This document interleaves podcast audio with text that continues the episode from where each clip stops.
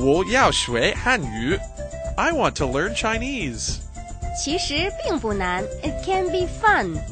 欢乐汉语，Chinese Studio。Perfect Chinese your way in only five minutes a day. Welcome to Chinese Studio, a brand new Chinese learning program on China Radio International. I'm Jie.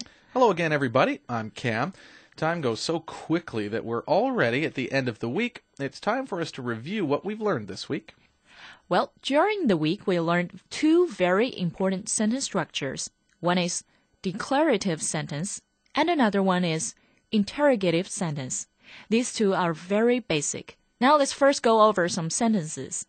Sentences in the week. During this week, we learned very basic and useful sentences for greetings. Let's go over them now. 你好, Cam. 你好, Ping Ping. 您好, Director. 你好, Hi Cam. 你好吗?我很好,谢谢.是 means M is and R in English, but there's no change of time. There's no need to consider the time change or the form of the subject, no matter single or plural, or the first person or the second person. 是 is the symbol of a declarative sentence. 我的中文名字是yuan bao. My Chinese name is yuan bao. 我是加拿大人. I'm Canadian. You're listening to an elementary Chinese learning program, Chinese Studio, on China Radio International. Ma indicates the sentence belongs to the interrogative kind, like a question mark. Ma is a sign of a question in Chinese. You can say 你好吗 to your friends and other people you've already known. 你好吗，亚姐？我很好，谢谢. Now comes the sentence. 您叫什么名字？What's your name？您叫什么名字？什么？What？名字？Name。您好，您叫什么名字？您好，您叫什么名字？我的名字是元宝。您叫什么名字？ 我的名字是亚杰。Sentences in the week.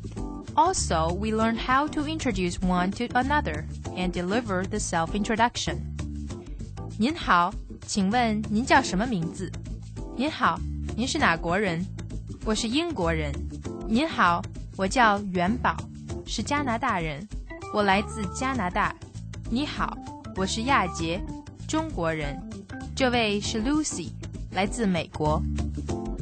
The last important sentence we like to stress is 您是哪国人 literally means you're from which country. 您是哪国人？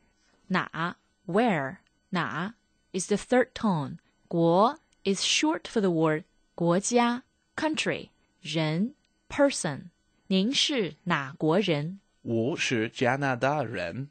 我来自加拿大。您是哪国人？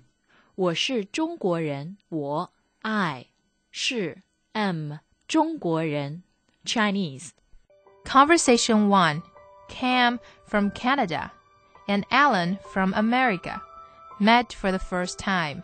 你好，我叫元宝，我是加拿大人。你好，我是 Alan，我是美国人，我来自美国。Conversation 2 A British and a Chinese meet on the street. 您好，请问您是哪国人？你好，我是英国人。您是哪国人？我是中国人。Well, I've learned the two basic sentence structures. It's a good start. Well, everyone, remember, you can win a CRI gift by answering the question of the day. This time, please make a sentence with 是. it must be easy for you, and we hope you're lucky enough to win a CRI gift. You can email us at ChineseStudio at crifm.com. That's ChineseStudio at crifm.com.